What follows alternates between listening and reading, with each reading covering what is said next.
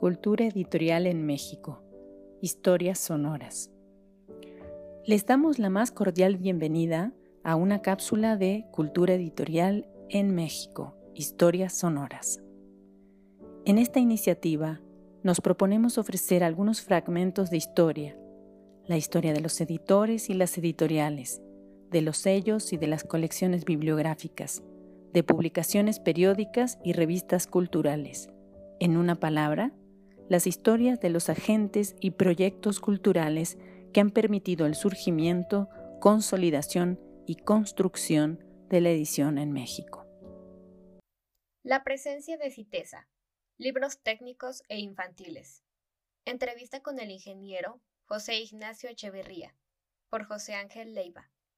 Lectura realizada por Brenda Pamela Torres Ruiz. Segunda parte el boom de la literatura infantil. En los países latinoamericanos se ha generado un fuerte interés por las ediciones para niños a partir de unos 10 años a la fecha. Hoy, más que nunca, proliferan los escritores de este género, y el mercado contiene información y textos que en muchas ocasiones no atienden ni se ajustan a la realidad que viven nuestros pequeños. Al lado de estos también se encuentran ediciones bien cuidadas y de elevada calidad informativa, con un lenguaje apto para el público infantil. Nuestro entrevistado sugiere considerar dos fenómenos. Uno, el que corresponde al auge, de unos cuantos años a la fecha, del libro infantil en la mayor parte del mundo. Y otro, el que se relaciona con la tradición en los países escandinavos e Inglaterra de producir literatura para niños. En el primer caso, pudo haber existido el interés, por parte de algunas naciones, de impulsar este campo, pero no había ni la oferta ni la especialización, como sí ocurría desde tiempo atrás en los países nórdicos y sajones. En la actualidad, en revistas especializadas se habla de este boom, sobre todo en los Estados Unidos. Escribir un libro para niños representa una ardua y difícil tarea porque debe elaborarse un lenguaje atractivo y accesible. Sin embargo, es complicado saber cómo debería de ser, en términos precisos, una escritura de los adultos para los pequeños. Hay intentos por rescatar libros que desde distintos ángulos se consideran útiles, pero que en realidad son textos que no pueden considerarse infantiles. En diversas ocasiones se han generado discusiones acerca de la posibilidad de adaptar los clásicos a las lecturas para niños. Hay también quienes sostienen la necesidad de escribir pensando específicamente en las edades de dicho público. ¿Cuáles son los criterios de CITESA para seleccionar el material que les presentan los autores de libros infantiles? ¿Qué requisitos exigen para satisfacer sus proyectos y programas editoriales en esta línea? Las reflexiones del director general de CITESA sobre la pregunta señalan que dependerán en primera instancia del tipo de trabajo en cuestión. Por ejemplo, si es de divulgación, se pide que sean conceptualmente serios y que encajen dentro de algunas áreas que no se han cubierto o no están totalmente consolidadas. La evaluación es realizada por expertos en el campo. Otra característica que se demanda es un lenguaje comprensible para los niños respecto a los textos literarios, específicamente cuentos, la experiencia de la empresa apenas comienza a desarrollarse y básicamente lo que se busca en estas obras es que transmitan valores considerados universales. Por ejemplo, la responsabilidad hacia la comunidad, el trabajo, el amor, el género humano, etc., además de su calidad literaria. El ingeniero Echeverría comenta que todavía no se cubren áreas de divulgación de humanidades, aunque han hecho algunos experimentos con traducciones de libros muy interesantes, sobre todo de publicaciones que tratan temas relacionados con México, pero escritos por extranjeros, buenos en su mayoría.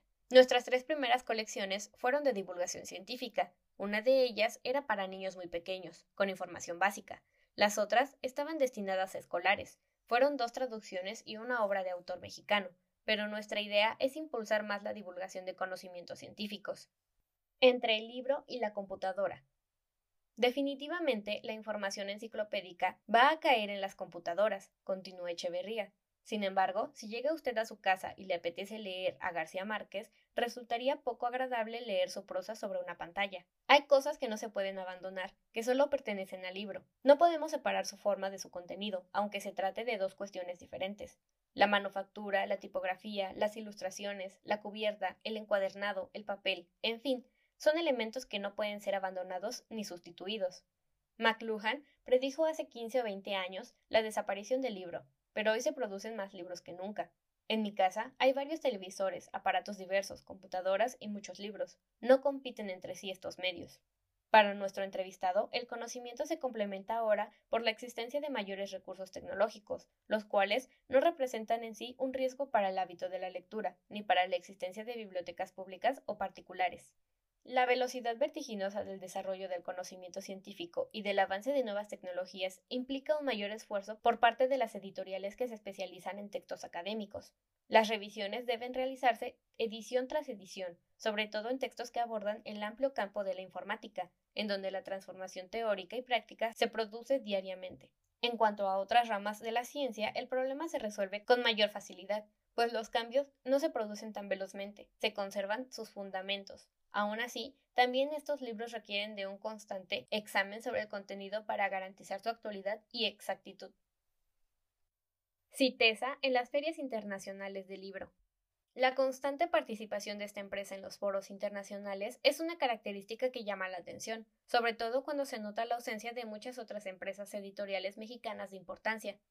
En este sentido, el ingeniero José Ignacio Echeverría expone su opinión acerca de sus experiencias y conceptos derivados de su presencia en estas ferias, que se organizan en diversos países. El director general de CITESA fue durante años consejero en la Cámara Nacional de la Industria Editorial Mexicana. Esta labor le permitió adquirir mayores conocimientos sobre la dinámica empresarial de los libros en nuestro país y en otras naciones. Para él, la importancia de las ferias internacionales radica en poder exponer los productos y lograr comercializarlos, pero además es una buena oportunidad para conocer las nuevas tendencias editoriales en el mundo, aunque reconoce que es sumamente difícil la competencia con potencias editoriales como España. Hay otras naciones que, sin serlo, reciben apoyos y estímulos para garantizar su participación, como es el caso de Colombia, cuya producción es menor que la de México y su actividad en estos foros es mucho mayor.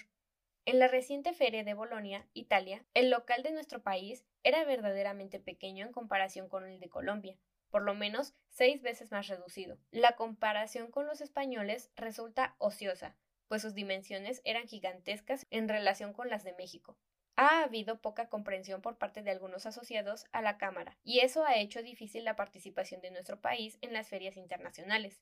La pequeñez que muestra México en esos lugares no es un reflejo coherente del tamaño de su industria editorial. Con nuestra ausencia, perdemos de vista una dinámica, un mercado y las orientaciones y tendencias que manejan otros países, concluye el director general de CITESA.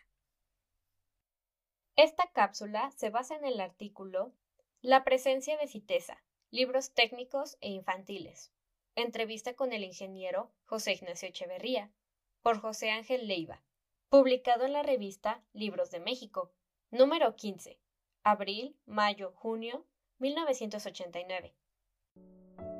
Agradecemos a los investigadores y profesionales del mundo del libro y la edición por el apoyo en la elaboración de contenidos. Los interesados en proponer nuevos contenidos, no duden en escribirnos a culturaeditorialmx.gmail.com. Los invitamos a seguirnos en Cultura Editorial en México, Historias Sonoras. Gracias por su atención.